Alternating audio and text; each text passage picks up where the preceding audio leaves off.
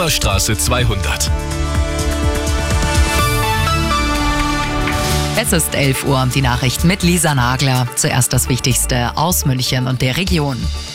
Wer mit der S-Bahn unterwegs ist, stellt sich an diesem Wochenende auf Schienenersatzverkehr ein. An der Stammstrecke wird wieder gebaut, am neuen digitalen Stellwerk am Ostbahnhof. Und auch in Leim gibt's Arbeiten zur zweiten Stammstrecke. Wie Ihre S-Bahn-Linie ab heute Abend bis Montag früh fährt, finden Sie auf radioarabella.de.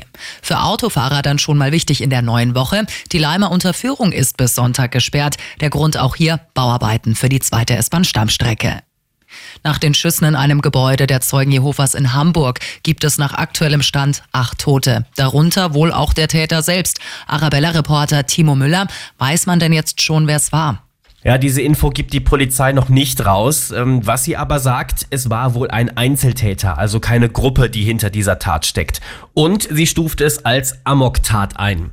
Laut Spiegelinformationen soll der Täter auch selbst ein ehemaliges Mitglied der Zeugen Jehovas gewesen sein. Das ist aber von offizieller Seite nicht bestätigt. Eine Anwohnerin, die ihn gesehen hat, beschreibt ihn dunkel gekleidet, der hektisch durch das Treppenhaus des Gebäudes gelaufen ist. Zum Alter konnte sie aber nichts sagen. Heute Mittag wird es noch eine Pressekonferenz geben, da erfahren wir hoffentlich mehr. Für Hollywood und alle Filmfans ist am Sonntag wieder die wichtigste Nacht des Jahres. In Los Angeles werden die Oscars verliehen. Mit neun Nominierungen gehört mit dem Kriegsdrama im Westen nichts Neues diesmal auch ein deutscher Film zu den Favoriten. Und das ist sonst noch los in München und der Region.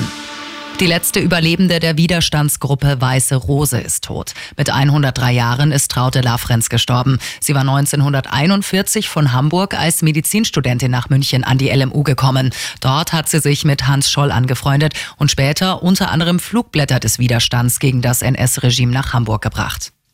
Und ein Bierdieb ist in Garmisch-Partenkirchen selbst zum Diebstahlopfer geworden. Lokalreporter Sebastian Impekhofen.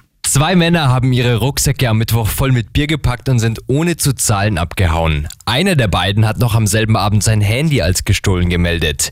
Dabei wurden die beiden Männer überführt. Sie sind samt Rucksack und Bier auf der Garmischer Dienststelle erschienen. Immer gut informiert. Mehr Nachrichten für München und die Region wieder um 12. Und jetzt der zuverlässige Verkehrsservice mit Sandra Lehmann.